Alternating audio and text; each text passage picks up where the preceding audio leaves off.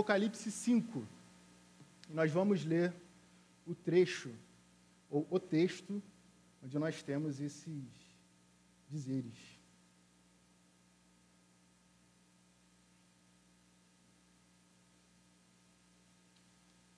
Apocalipse 5, nós vamos ler do versículo 1 até o versículo 14. Diz assim a palavra de Deus. Porém, aqui na nova Almeida atualizada vi na mão direita daquele que estava sentado no trono o livro em forma de rolo, escrito por dentro e por fora, e selado com sete selos. Vi também o anjo forte, que proclamava com voz forte: Quem é digno de quebrar os selos e abrir o livro?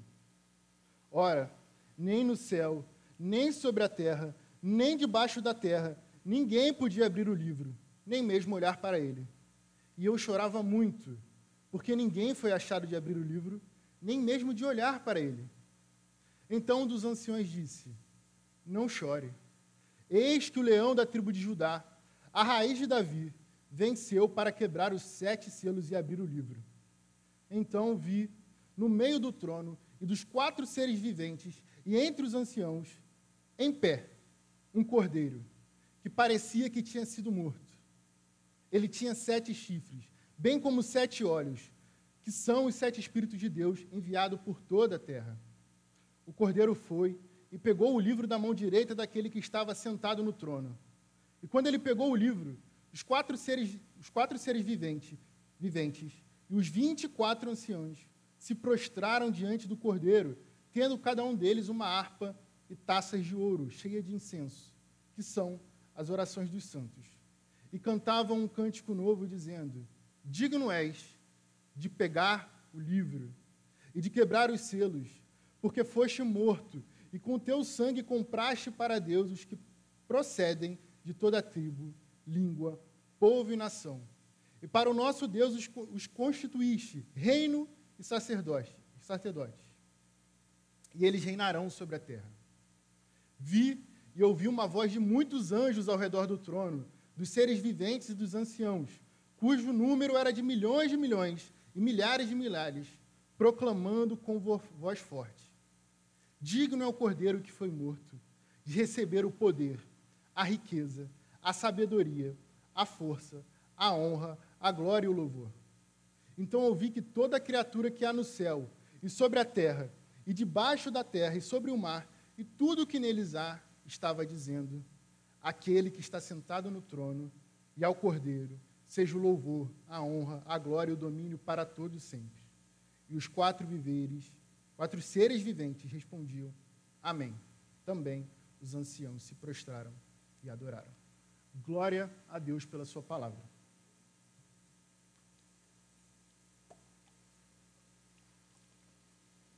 Eu não vou negar, meus irmãos, o texto de Apocalipse não é um texto fácil de se ler. É, eu lembro que quando eu era adolescente, quando tinha meus 14 anos, eu me toquei que eu nunca tinha lido um livro da Bíblia de capa a capa, né? o livro da Bíblia inteira. E aí eu acho que eu tinha acabado de ver algum filme na, na televisão que falava sobre o Apocalipse, a gente vai falar daqui a pouco já sobre isso. E aí eu falei, vou ler o livro de Apocalipse. Abri a Bíblia do lado ali da, da, da televisão da minha casa, tinha uma Bíblia branca que minha mãe e meu pai tinham ganhado num encontro de casais. Eu abri em Apocalipse, eu li, eu li aquele livro todo naquele dia. E eu acabei não entendendo nada. Mas eu achei o livro muito incrível, porque por conta das imagens, das figuras, eu sempre gostei muito de ler. Então eu fiquei falando, eu fiquei pensando que aquilo ali tinha algum significado, é óbvio que tinha algum significado. E as imagens eram muito vívidas. O reformador João Calvino diz o seguinte no comentário dele na, na carta de 1 Coríntios: Este mundo é semelhante a um teatro, no qual o Senhor exibe diante de nós um surpreendente espetáculo de sua glória. Este mundo é semelhante a um teatro, no qual o Senhor exibe diante de nós um surpreendente espetáculo de sua glória.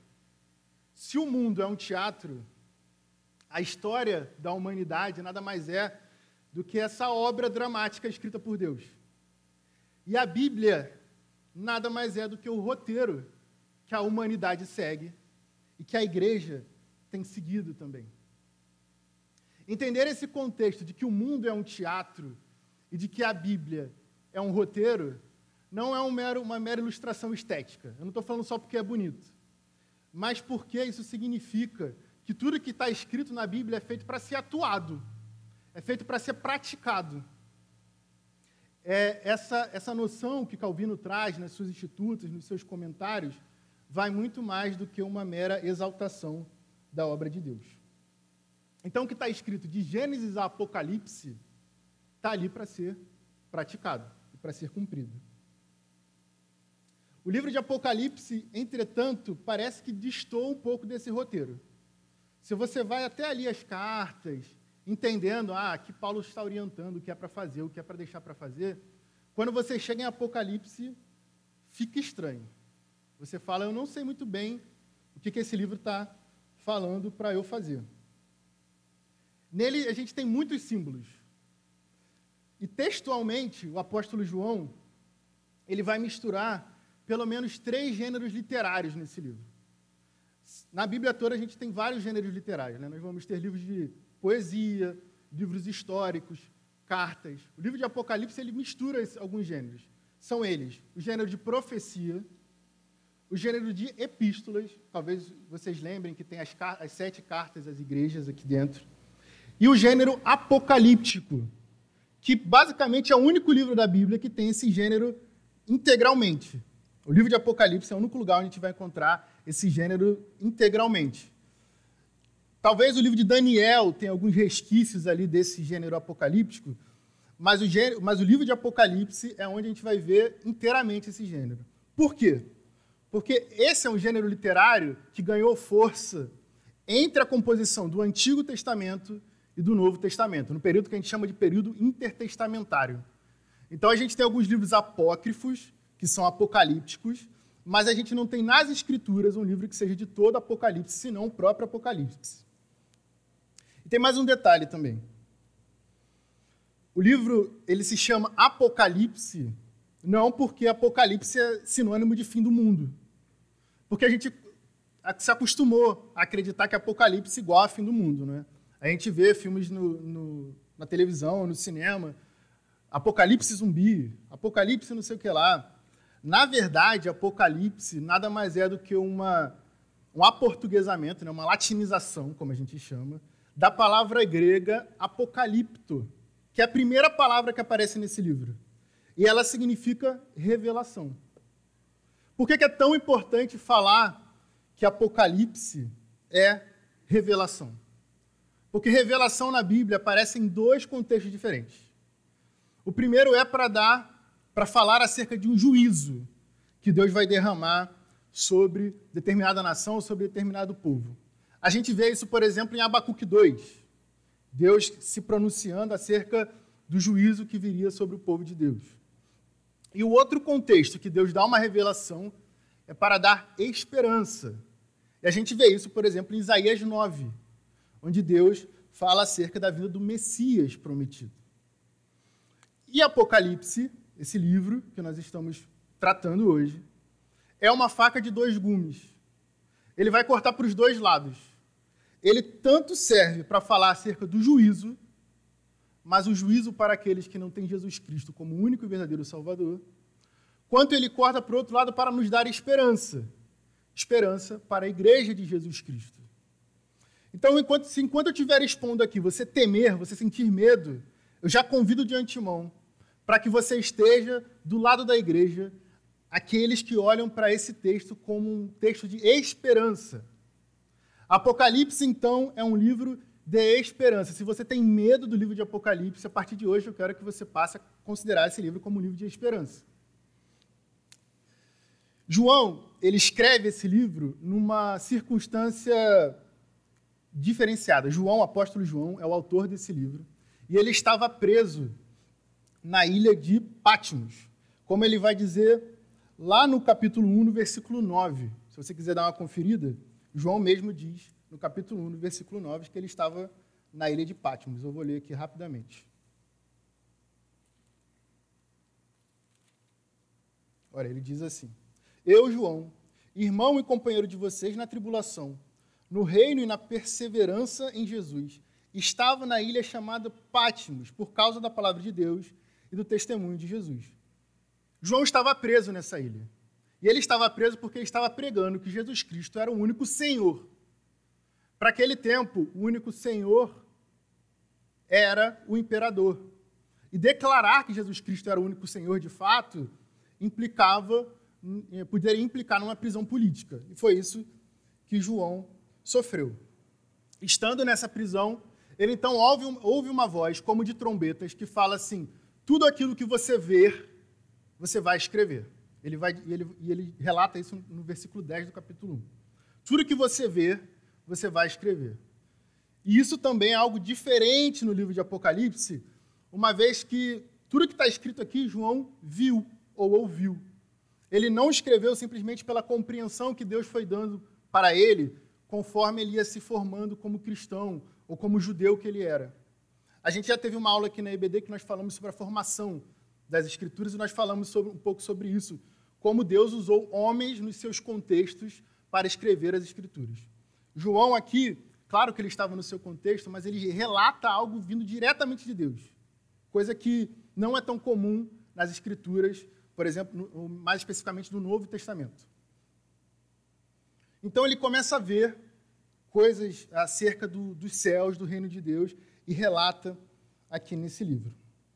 Mas vamos voltar rapidamente para a citação que eu fiz de João Calvino no início da pregação. O mundo, então, é um teatro. E a Bíblia é o roteiro. Nesse capítulo 5, então, nós vemos uma cena desse drama da redenção. E eu dividi esse sermão em três partes. Se você estiver anotando, se você quiser acompanhar dessa forma, as três partes são o palco de Deus, onde a gente vai organizar essa cena que Deus construiu diante de João para mostrar as coisas que Deus gostaria de mostrar para nós. A segunda parte, a segunda parte é o drama da falta de esperança, quando João chora. E a terceira parte é o triunfo do Cordeiro de Deus, a vitória de Cristo sobre as circunstâncias. Então vamos armar essa cena aqui na, primeira parte, o palco de Deus. Eu gostaria que vocês visualizassem comigo o que João está visualizando, o que ele descreve aqui. Nós não lemos o capítulo 4, mas eu vou citar aqui mais ou menos o, a cenografia que João arma nesse capítulo 4. Ele sobe aos céus em espírito, assim João diz. E a gente não sabe muito bem o que João quis dizer com subir em espírito. Alguns irmãos acreditam que é, um, que é uma espécie de transe, outros irmãos acreditam que ele simplesmente imaginou. O fato é que o texto não nos deixa claro. O que fica muito claro é que foi uma experiência sobrenatural, algo que não há dúvida de que veio da parte de Deus. E ao ele ter essa experiência, ele tem um vislumbre do trono de Deus. Eu fico imaginando o que foi para João ver o trono de Deus. Ver aquilo que, aquilo que não pode ser visto. E descrever para a gente aquilo que não pode ser descrito. Eu estava conversando com a Bárbara, minha namorada, se Deus quiser, minha futura esposa. Estava conversando com ela sobre esse texto. E ao explicar aqui um pouco sobre como eu estava refletindo sobre tudo isso, ela falou: você tem que falar isso no sermão. E eu vou falar. Dizem que, o, que os. Quando as caravelas chegaram na, na costa brasileira, os índios não viram caravelas. Na verdade, eles não reconheceram aquilo ali como caravelas, reconheceram como montanhas. E um virava para o outro e falava assim: as montanhas estão se aproximando. Como eles não tinham no seu cérebro, na sua vivência, um arcabouço do que era uma caravela, eles descreviam como montanhas. Então, isso pode, essa, essa ilustração que eu estou usando aqui, eu estou usando para exemplificar o porquê que tem tantos símbolos nesse livro. João está descrevendo algo que a nossa mente não é capaz de, de entender. Então, ele vai usar acerca daquilo que ele entende e do que nós entendemos para explicar aquilo que nós não podemos entender. Certo? Então, vamos lá. Vamos lá voltar a imaginar. João ascende aos céus, ele está ali diante do trono de Deus, e ele olha para frente dele e há um trono, de fato, um trono com alguém sentado. Esse alguém é Deus, Deus Pai. E ele não descreve muito bem. Se você for olhar lá no capítulo 4, ele vai falar que ele era como uma pedra, ele, eh, em volta dele há um arco-íris de esmeralda. Isso para a gente talvez não, não seja muito concreto, que, o que, que prova para a gente que é algo muito difícil de descrever. Ao lado, ao lado, ao redor de Deus, desse trono, estão outros 24 tronos com 24 anciões sentados. Ou seja, existem outros 20, outras 24 pessoas com coroas sentadas ali. Então, eu quero que você imagine comigo: há um trono no centro, ao redor há outros 24 tronos. Diante de Deus, diante do trono, há um mar como de vidro, ou seja, límpido. E também ali diante dele há sete chamas, que mais à frente, no capítulo 5, nós lemos aqui, são os espíritos de Deus. E por fim, existem quatro seres viventes. Esses quatro seres viventes são descritos como diferentes animais, certo? O foco aqui não é o capítulo 4, mas eu gostaria muito de montar essa cena com vocês, porque como foi algo visual para João, tem que ser algo visual para a gente também ao ler esse texto. Eu gostaria que a gente lesse rapidamente o versículo 8 do capítulo 4, para deixar claro o que, que essa imagem significa, para a gente entender melhor o capítulo 5. Então, Apocalipse capítulo 4, versículo 5 diz assim. Perdão, versículo 5 não. Versículo 8. E os quatro seres viventes, tendo cada um deles, respectivamente, seis asas, estavam cheios de olhos e ao redor e por dentro. Não tinham descanso, nem de dia, nem de noite, proclamando: Santo, Santo, Santo.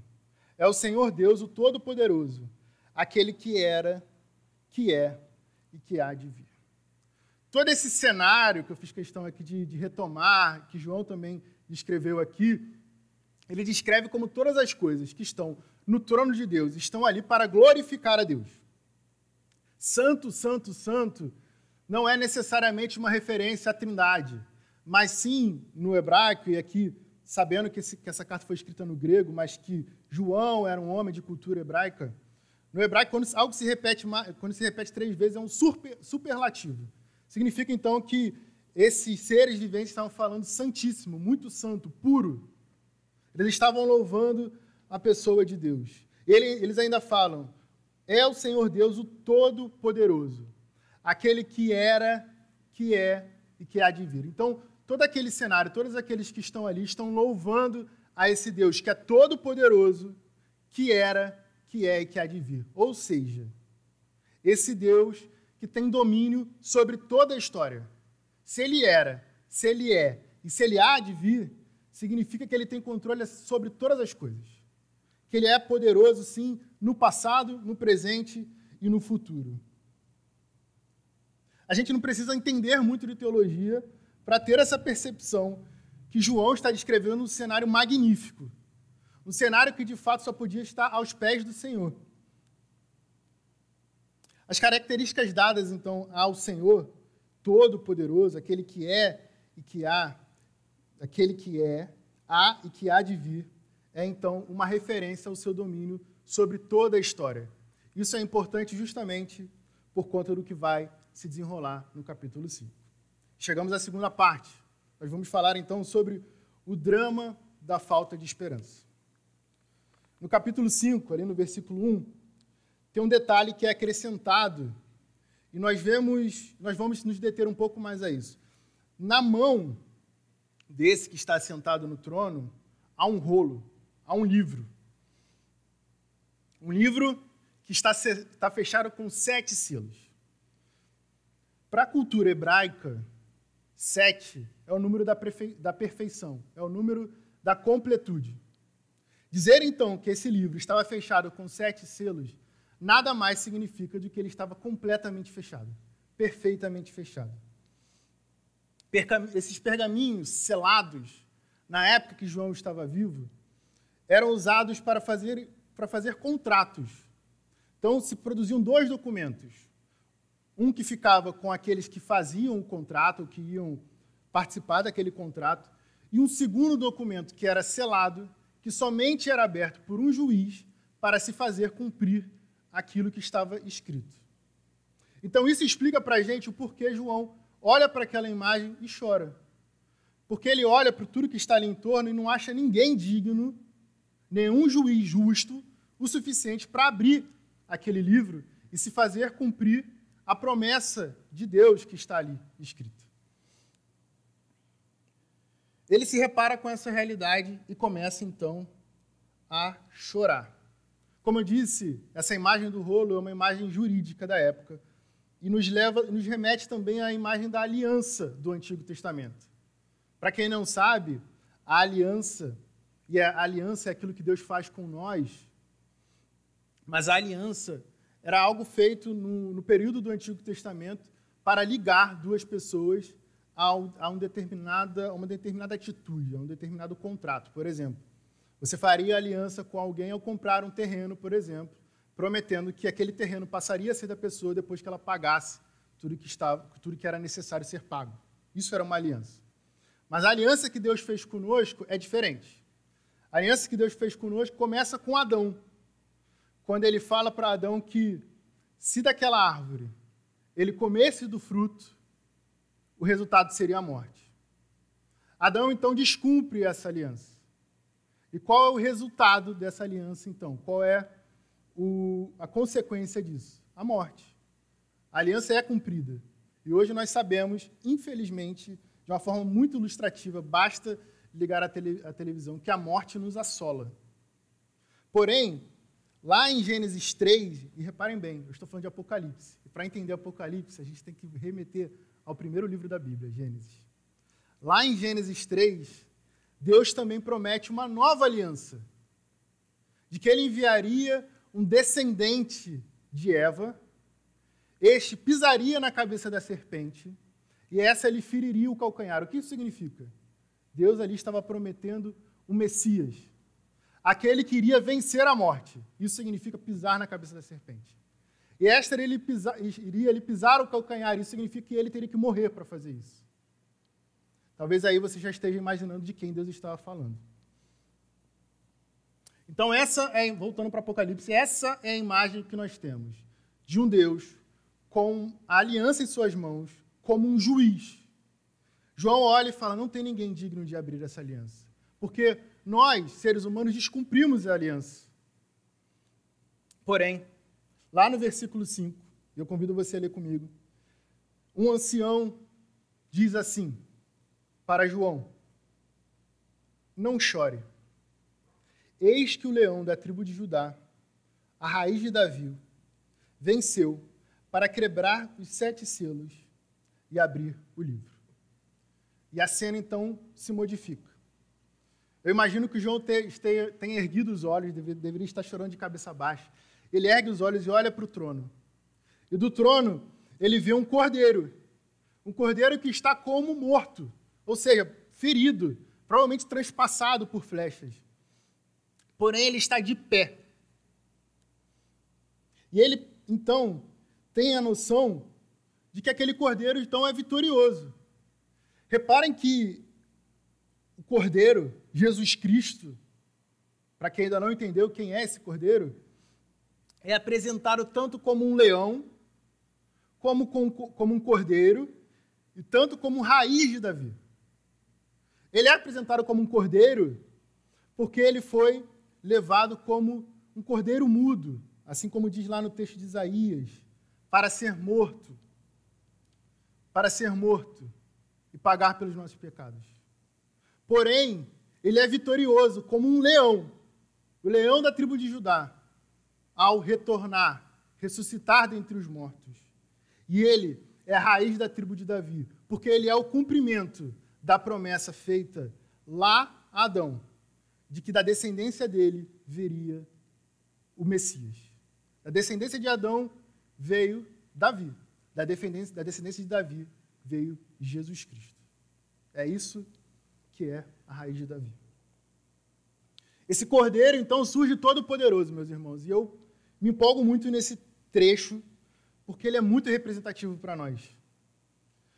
Somente quem é digno de abrir o rolo da aliança é o próprio Deus. Então, esse cordeiro se ergue e toma das mãos de Deus Pai, sentado no trono, esse justo juiz, o rolo. Deus Pai é o guardião dessa aliança. E Deus Filho, o Cordeiro, nada mais é que aquele que se faz cumprir essa aliança. Repare que toda a trindade está envolvida nessa obra, nesse momento. Nós temos ali os Espíritos de Deus, nós temos ali Deus Filho, nós temos ali Deus Pai. Deus está completamente envolvido na obra da redenção. E é isso, meus irmãos, que nos dá esperança.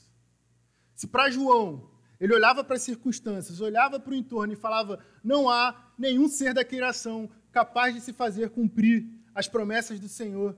O próprio Deus se fez carne na figura de Jesus Cristo, o Cordeiro, e se tornou, e ele é digno para tomar esse rolo, abrir e se fazer cumprir a promessa de Jesus Cristo.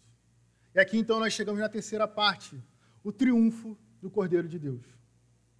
Esse ato do Cordeiro de tomar o rolo da mão de Deus Pai não é um ato desrespeitoso, mas sim um ato de honra. E a gente vê isso nesse novo cântico. E o novo cântico que a gente cantou logo mais, naquela, na segunda canção que nós cantamos, hoje, nós cantamos hoje, que é a canção do Apocalipse. Eu pedi até para o Ministério de Louvor para preparar, porque eu gostaria que a igreja tivesse cantado isso antes da exposição. Nós cantamos hoje esse novo cântico que nós lemos aqui. Então, o, o perdão, após esse, esse rolo ser aberto, começa a se entoar um novo cântico. E nesse novo cântico nós lemos lá, lá no versículo 9: Digno és de pegar o livro e de quebrar os selos, porque foste morto e com teu sangue compraste para Deus o que procedem de toda tribo, língua, povo e nação. Reparem que o louvor é um reconhecimento da dignidade de Jesus Cristo para fazer aquilo que ele está fazendo, de tomar o rolo nas mãos e de se fazer cumprir a aliança de Deus. Ele não faz aquilo como uma afronta. É, mas eu gostei muito o que D.A. Carson, né, um teólogo, é, um dos maiores teólogos que a gente tem na atualidade, talvez o maior teólogo que a gente tem na atualidade, ele fala sobre isso. Ele fala que Deus Filho age com ousadia, mas uma ousadia de alguém que, que pode fazer aquilo, porque Deus Filho é Deus, é o próprio Deus, Jesus Cristo é o próprio Deus. Ele pode abrir esse rolo. Cristo não é apenas um cordeiro, Cristo não é apenas homem. Ele é 100% homem, como ele também é 100% Deus. Ele não é somente um cordeiro, como ele também é esse leão vitorioso, poderoso. Após isso, os anciões, após o cordeiro pegar o rolo, os anciões se prostram diante do trono e começam a louvar. Esses anciões, que são chamados, que são ditos como sendo, sendo 24, representam a igreja. Aqui eu explico porque representam a igreja. O número 12, no Antigo Testamento, se referia às 12 tribos de Israel. Então, toda vez que nós víamos o número 12, se tratava do povo de Deus. No Novo Testamento, esse número 12 está multiplicado por 2. Em vez de ser 12, está 24. E o comentarista William Hendrickson, ele vai dizer o seguinte para nós, ele vai falar que o fato desse número estar multiplicado por 2 provavelmente significa que aqui João está incluindo a igreja que surge a partir do Novo Testamento. Então reparem, aqueles que começam a louvar esse acontecimento nada mais é do que o povo de Deus, a igreja. A igreja então louva ao Senhor pelo ato, pela atitude de, de Deus estar cumprindo a sua promessa. A igreja então se alegra com o que acontece. E ela então relata, ela fala sobre o que está acontecendo. Lá no versículo 11, diz assim: Digno é o cordeiro que foi morto, que foi morto, de receber o poder, a riqueza, a sabedoria, a força, a honra, a glória e o louvor. Anteriormente, lá no versículo 9, eles dizem assim: Porque foste morto e com teu sangue compraste para Deus os que procedem de toda tribo, língua, povo e nação. Reparem que no próprio louvor, eles já incluem a igreja, já incluem aqueles que tomaram Jesus Cristo como seu único e verdadeiro Salvador, aqueles de toda língua, povo e nação. E Cristo, então, conclui esse ato, essa cena que nós estamos descrevendo aqui, como vitorioso, como aquele que é digno de receber todo o poder, toda a riqueza, sabedoria, força, honra, glória e louvor. Meus irmãos, como eu disse, esse é um texto com muitos símbolos. Mas certamente é um texto que mostra toda a glória do Senhor na nossa vida. Ele nos mostra o quanto as circunstâncias são difíceis e são complicadas, uma vez que nós olhamos para o mundo e vemos que a morte tem triunfado. Porém, o livro de Apocalipse nos mostra que não. A morte não triunfou, mas sim o Cordeiro de Deus. Aquele Cordeiro que foi morto, mas que no fim dos tempos, na eternidade, está de pé. Ele está de pé e tem o rolo, o rolo da história, o rolo da aliança em suas mãos. Sobre isso, nós temos que ter sempre em mente, como eu disse no início, que o livro de Apocalipse não é um livro para dar medo, mas é um livro de esperança.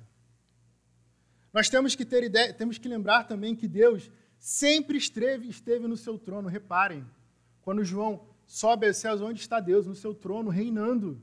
Deus nunca saiu do, do seu trono. Não importa a dificuldade que você tenha passado, não importa a dificuldade que você venha passar, não importa o coronavírus que nos assola. Deus está no seu trono governando sobre com controle sobre todas as coisas. Às vezes nós, como João, olhamos para as circunstâncias e também podemos nos desanimar. Às vezes nós também podemos chorar. Mas a gente tem que olhar como João olhou para o Cordeiro de Deus. Cordeiro que está de pé. Cordeiro que é vitorioso. Aquele que nós podemos confiar. Na cruz, o Cordeiro conquistou o direito de fazer cumprir a promessa de Deus. A promessa de que Deus enviaria aquele que iria pisar sobre a cabeça da serpente, aquele que iria vencer a morte. E ele mesmo, Jesus Cristo, o próprio Deus, é o Messias esperado. Meus irmãos, hoje aqui, antes, um pouco antes, nós tivemos um tempo de oração. E eu fiquei muito feliz ali enquanto, enquanto eu estava orando, pois é muito importante que nós oremos como igreja. Muitas vezes você também pode se sentir desanimado a orar.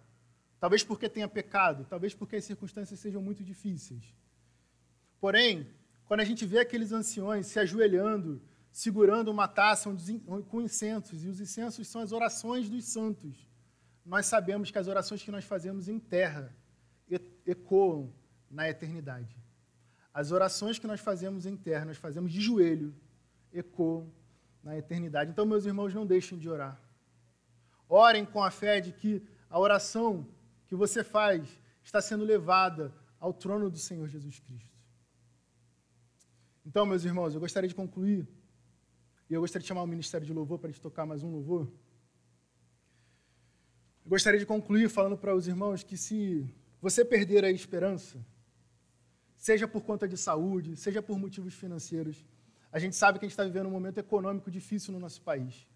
A gente sabe que nós estamos vivendo uma calamidade pública, uma calamidade de saúde, algo que dificulta muito, talvez, o exercício da nossa fé. Porque a gente fala assim: nós temos um Deus que é vitorioso, e você olha para o lado e vê a humanidade sendo derrotada.